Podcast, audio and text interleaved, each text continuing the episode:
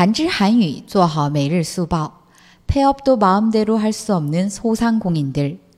가게 영업이 힘든 경우 폐업을 생각하는 점주들이 많지만 이는 대형 프랜차이즈 업체인 경우에만 쉽게 가능하다. 폐업을 하기 위해서는 인테리어 등을 원래 모습으로 복구시켜 놓아야 하는데 이 작업을 하기 위해서 많은 비용이 든다.